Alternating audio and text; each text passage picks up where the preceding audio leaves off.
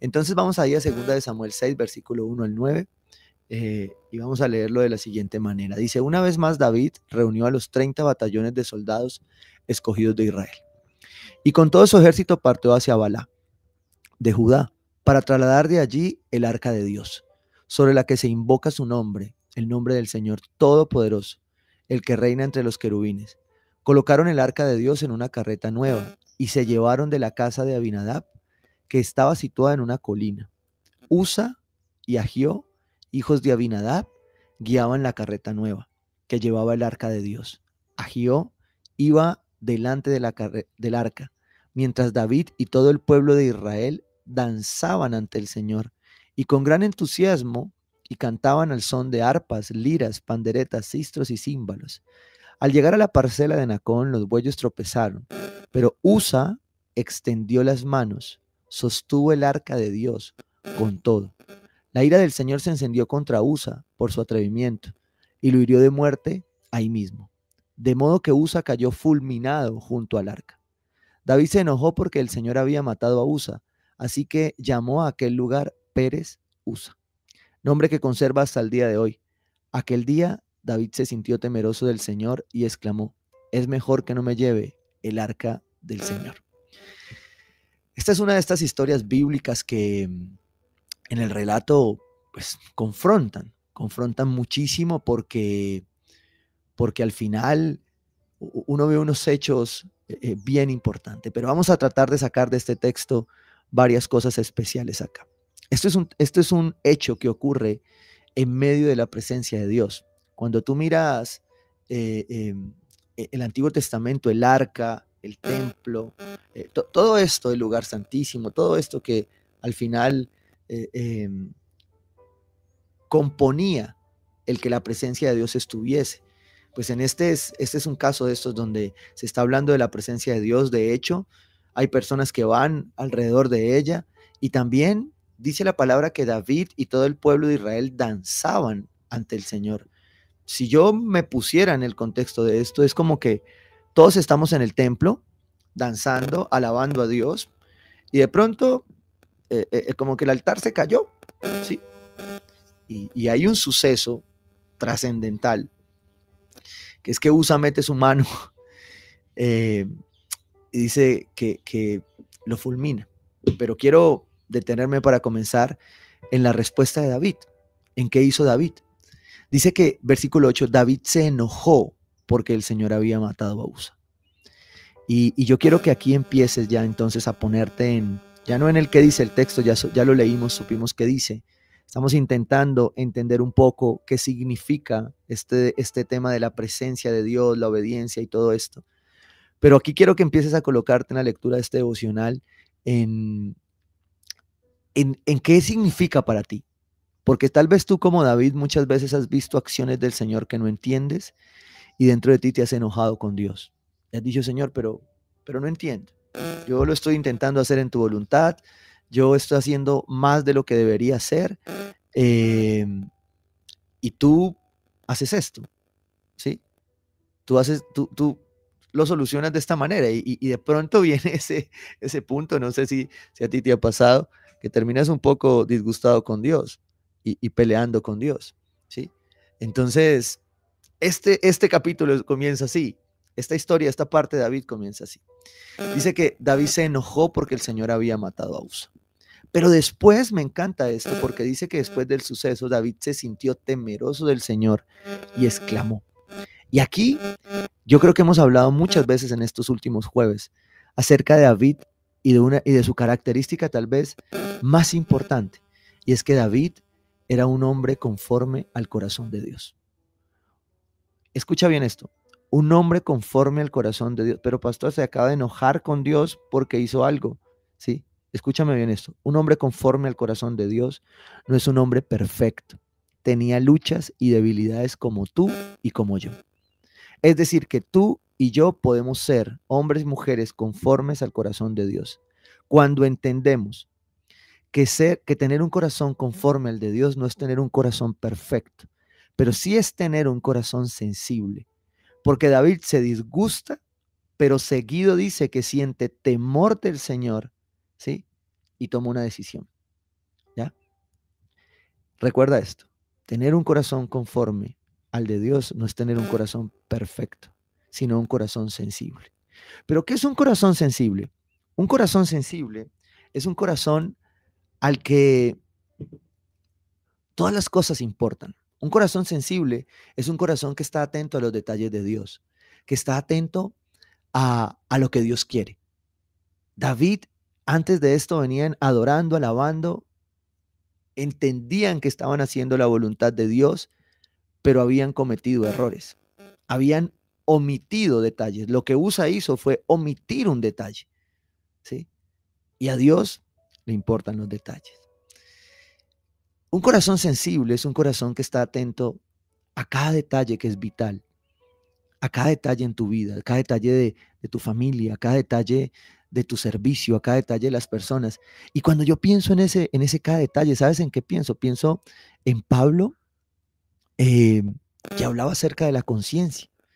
Porque a veces a nosotros no nos importa la conciencia de los demás. Y para Pablo era importante. Dice la palabra de Dios que, que Pablo acerca de los alimentos decía, y si por la conciencia de tu hermano tú no lo debes comer, no lo comas.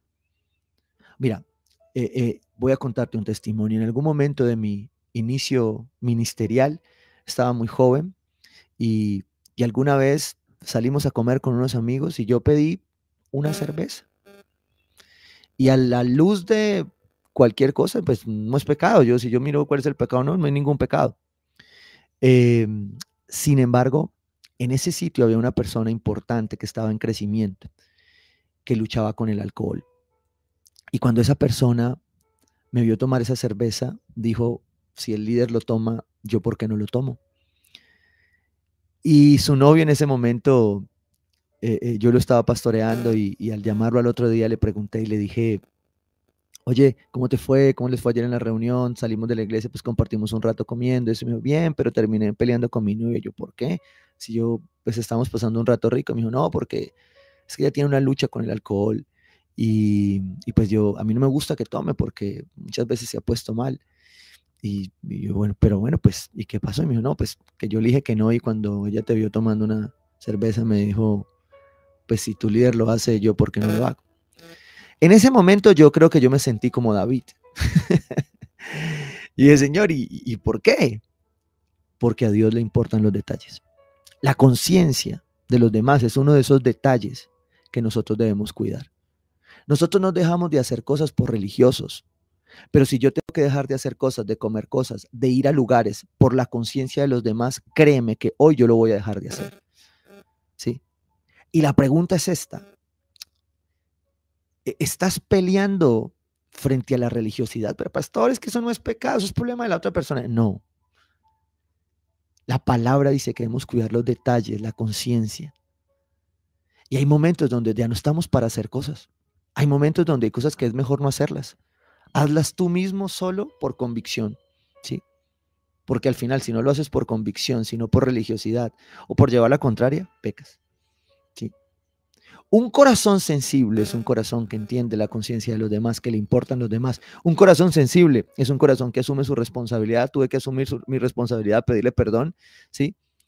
Y me abstengo muchas veces de hacerlo, ¿sí? Sabiendo aún que no es pecado. Pero si para ti que tienes débil conciencia, está mal, yo no lo hago, porque quiero ayudarte a ti. Un corazón sensible es un corazón que asume que acepta la responsabilidad, que dice es, mi responsabilidad.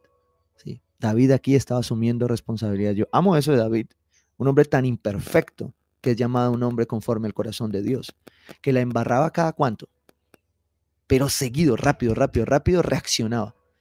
¿sí? y de una volvía eh, sensible su corazón, se emocionaba pero volvía a esto.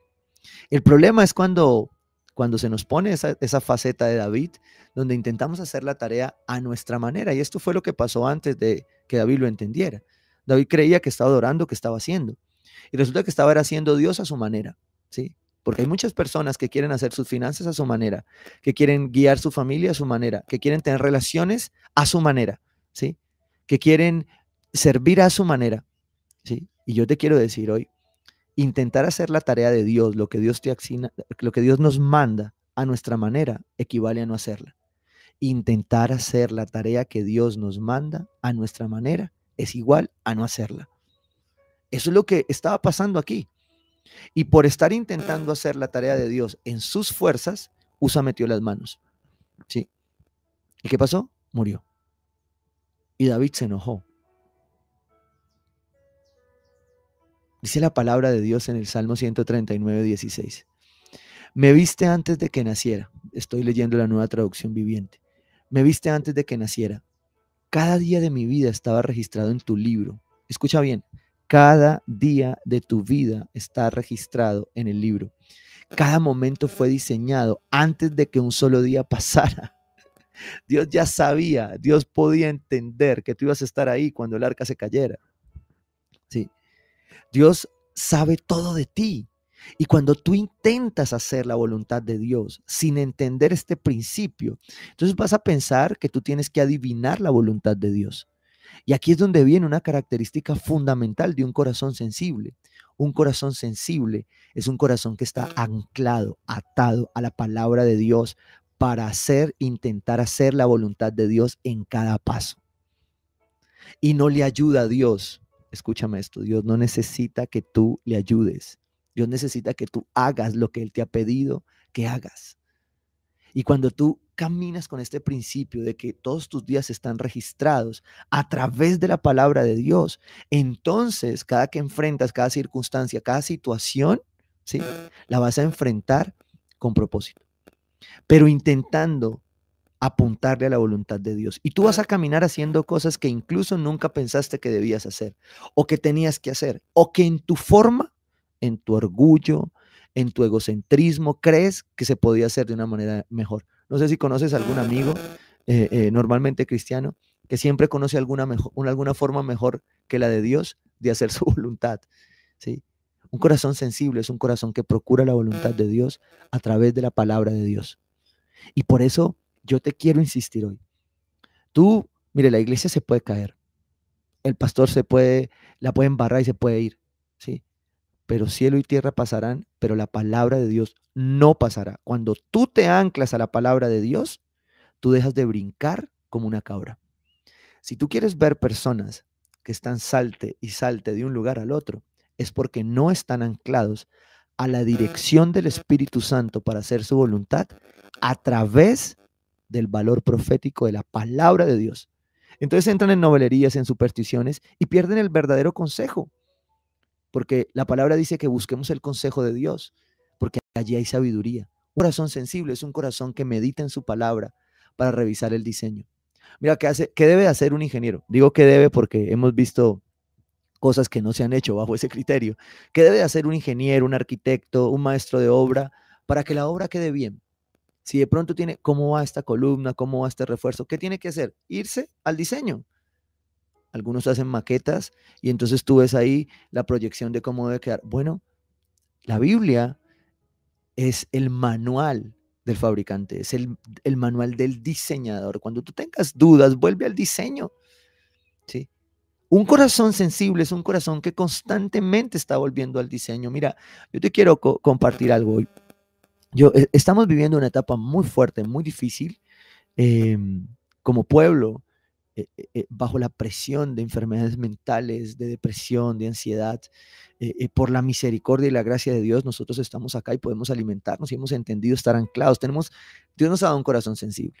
Pero no todos están así. Hay gente muy mal en este momento. Hay gente que la está pasando muy difícil en este momento. Y en eso yo me confronto muchas veces meditando, orando, diciendo al Señor cómo podemos ayudar a más personas, cómo hacerlo. Y me confronta mucho el nivel de emocionalidad que estamos manejando el nivel de vivir por emociones y no por principios. Un corazón sensible vive por principios y no por emociones. Y, ahí yo reflexionaba en estos días, tal vez creo con mi esposa, y le decía, yo, yo, a veces entiendo también porque algunos pastores, algunos líderes, a veces la iglesia se fue al extremo absoluto de no tener en cuenta las emociones y de tomar este versículo fuera de contexto y decir que el corazón es engañoso y que no y nos importe cómo sentimos, sino lo que dice la palabra. Y yo creo que ahí nace. Pero sabes una cosa, el corazón de Dios es sensible y a Él le importa lo que tú sientes. Pero Un corazón sensible acepta sus sentimientos, pero los procesa a través del Espíritu Santo y de la palabra de Dios. Un corazón sensible no se aparta de la palabra, porque la palabra es la verdad. Un corazón sensible sabe cuándo está en una batalla entre el engaño y la verdad. Un corazón sensible ante la tentación puede estar cediendo, pero se devuelve a confesar. Y yo te quiero hacer una invitación hoy. La palabra dice en Gálatas, Dios, en Gálatas 5, perdón. Ustedes que son espirituales, ustedes que tienen un corazón sensible, cuando vean a su hermano pecar, deben restaurarlo con una actitud humilde. Cuando tú veas a alguien que peca y que se derramó para confesarte a ti, ten un corazón sensible y ayúdalo. No lo juzgues. Ayúdalo a salir de allí, a decirle la verdad, a levantarlo. Porque un corazón sensible es un corazón que a través de la palabra de Dios ayuda a restaurar a otros. ¿Sí? Porque cuando yo voy al diseño, cuando yo voy allí a la palabra, voy a encontrar preceptos o principios que debo seguir. Y eso trae gozo. Mire, yo me, yo me aterro hoy que, que yo en consejería a veces encuentro personas que están orando, pidiendo la voluntad de Dios, buscando dirección, pero no han consultado la palabra de Dios. Y no te extrañes que siempre que tú vengas a una, a, una pregunta conmigo, siempre, ¿qué te ha dicho el Señor? Porque si tú pretendes que yo busque a Dios por ti, no va a funcionar. Dios necesita que tú lo busques para que lo que yo alinee sea el consejo que viene del cielo, no mi consejo, mi experiencia no tiene que ser la suya. Cuando yo te comparto un testimonio, te comparto un testimonio para ilustrar lo que debe aplicar a tu vida, pero no es mi testimonio el que tú debes seguir, es el de Jesucristo, es el de la palabra, el que va a hacer que, pueda cambiar tu vida. ¿sí? Y a estas alturas de la vida, un corazón sensible no debe estar orando y ayunando por cumplir la, la palabra. ¿En qué sentido? Me explico. Tú no debes estar orando y ayunando para dejar de pecar. ¿Será que es de Dios que yo rompa esta relación? Señor, señora, si estás en adulterio, si estás en fornicación, no, no le preguntes eso a Dios, rómpela. ¿Será que Dios quiere que yo me meta en esta deuda o no me meta en esta deuda? La palabra dice que no tengan deudas con nadie, porque hay principios que ya deberías estar pasando. Deberías estarle preguntando a Dios y si estás en una batalla, en una lucha, en un consejo, es cómo sigo, cómo llego al siguiente paso. Señor, ¿será que yo debo perdonar a mi mamá, a mi papá, a mi hermano? Oye, eso no es una pregunta. Un corazón sensible sabe que tiene que cumplir la palabra de Dios y que tiene que perdonar, punto. ¿Sí? ¿Cómo te vas a reconciliar? Bueno, ese es el camino, ese es el proceso, pero el perdón es absoluto, inmediato, es un principio. Un corazón conforme al corazón de Dios no duda para perdonar. ¿Se duele? Sí, claro, Dios entiende tu proceso, te duele, le reclamas a Dios, pero así como David salta rápidamente y dice, con temor al Señor, yo te perdono, dame un tiempito, yo me reconcilio, pero yo te perdono, ya no voy a cargar esto. Un corazón sensible es un corazón que efectivamente intenta hacer la voluntad de Dios en lo que Él ya ha dicho, ¿sí? que está buscando ahí en la palabra. Hay otro ejemplo en la Biblia de una parejita ya en el Nuevo Testamento, está ahí en Hechos 5, eh, em, un hombre llamado Ananías y Zafira.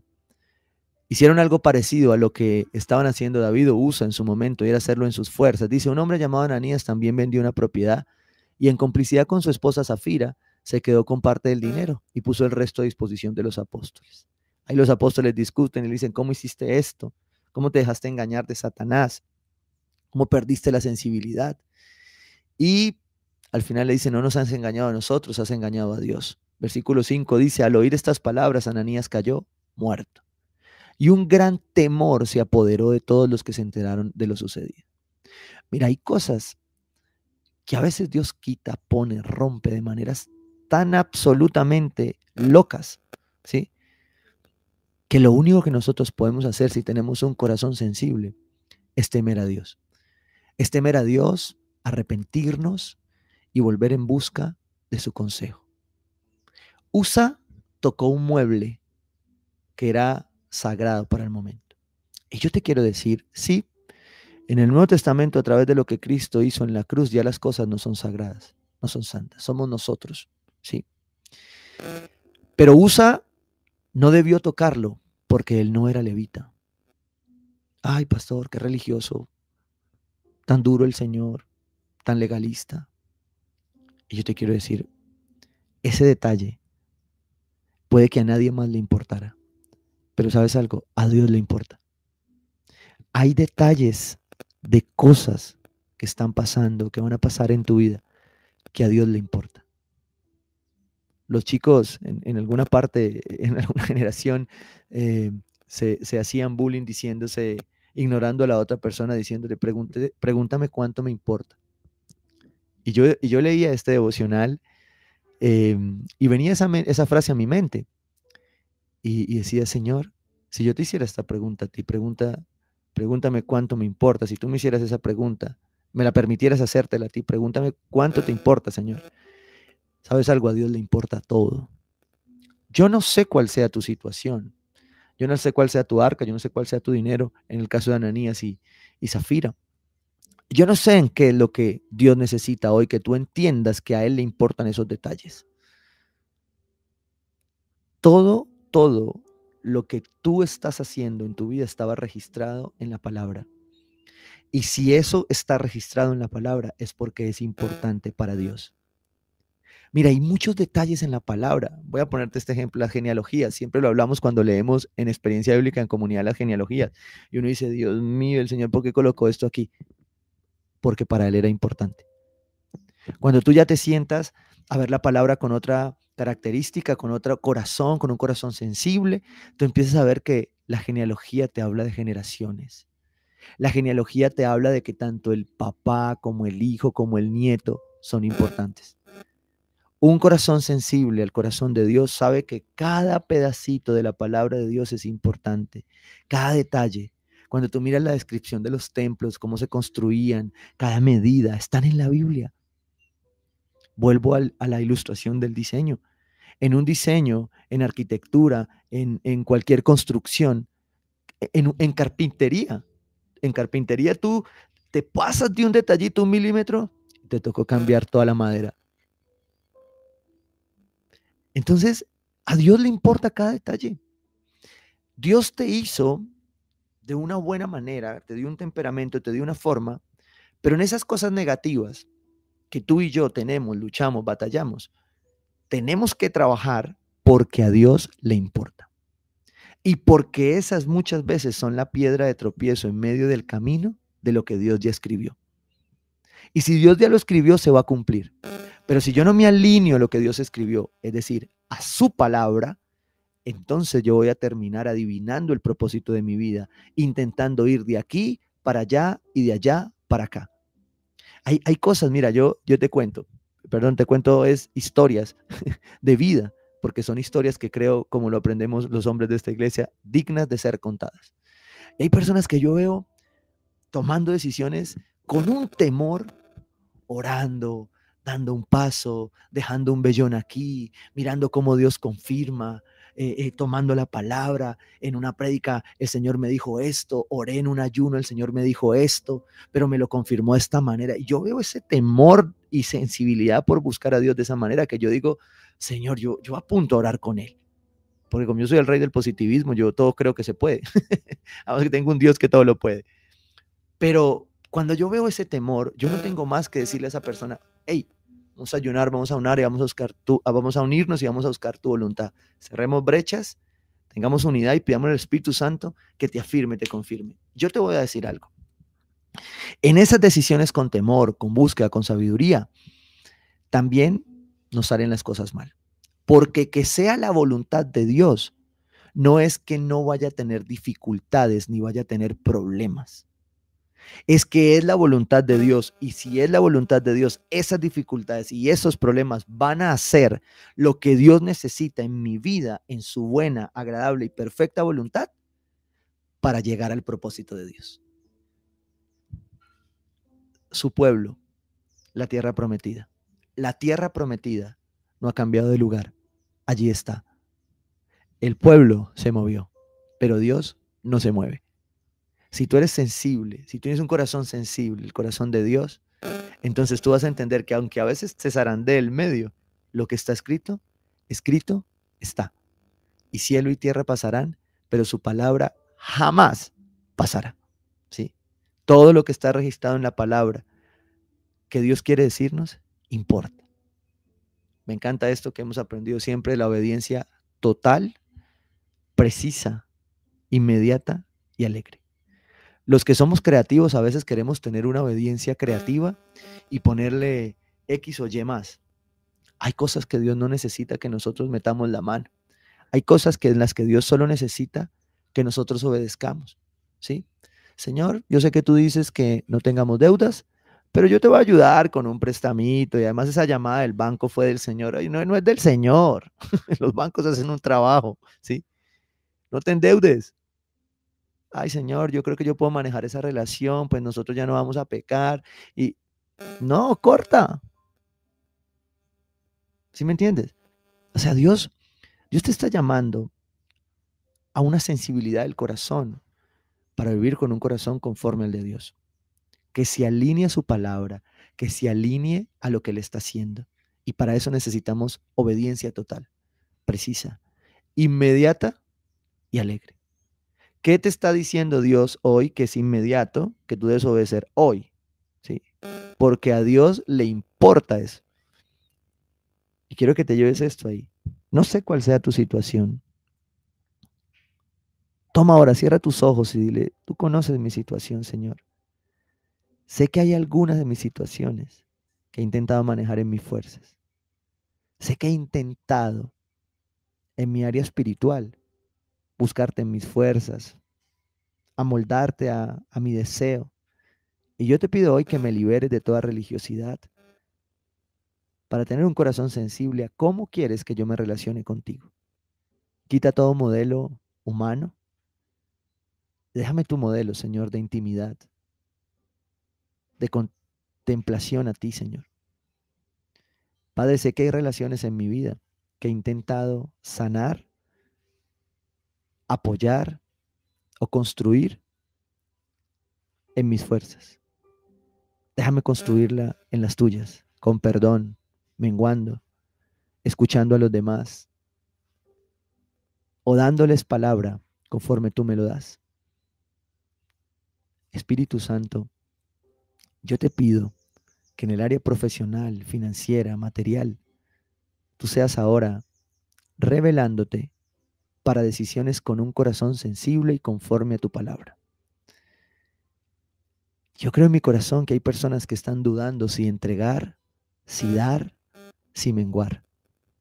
Y yo te quiero decir hoy, un corazón sensible escucha la voz de Dios y recuerda que hay más dicha en dar que en recibir. Dalo, si te parece mucho, ora, ayuna, pero entrégalo. Entrega lo que Dios te está diciendo que entregues. Señor, y en nuestra área física te pedimos hoy que nos des un corazón sensible para cuidar nuestro cuerpo, para que tú obres en él, para que tú nos sanes, para que uses a los médicos, que donde hay un diagnóstico equivocado, tú saques a la luz. Que donde hay necesidad de diligencia de personas para trámites, tú lo obres. Que donde se necesita una mano milagrosa y sanadora, sea la tuya puesta para sanar. Pero que donde nosotros debamos ser sensibles para cuidar, para alimentarnos, para dejar de comer, para tomar, para hacer ejercicio, tú nos des revelación para hacerlo y hacer tu voluntad y cuidar este cuerpo que es templo de tu Santo Espíritu. Señor, y en nuestra área ministerial yo te pido, Padre Precioso, que nos enseñes a servir con un corazón sensible, a entender que nos has dado como cuerpo tantas diferencias para complementarnos y no para mordernos, como dice tu palabra. Danos esa unidad que viene de corazones sensibles y permítenos, Espíritu de Dios, ver tu mano poderosa en tu iglesia. Señor, que a partir de hoy nos empiecen a importar tus cosas. Hay una oración sencilla y yo quiero, he venido aprendiéndola, practicándola. Y yo quiero que la involucres en tus oraciones. Y es esta oración simple que dice, Señor, enséñame a hacer tu voluntad. Empieza a meditar esa oración todos los días, Señor, enséñame a hacer tu voluntad. Tatúala en tu mente, en tu corazón. Y que esto empiece a despertar en ti que las cosas importan y que cuando nos comienzan a importar las cosas de Dios, cuando nos empiezan a importar las cosas que a Dios le importan, nos convertimos en personas según su corazón. Y solo allí vamos a encontrar verdadera libertad y verdadera felicidad. Solo allí el Espíritu Santo va a empezar a hacer cosas nuevas.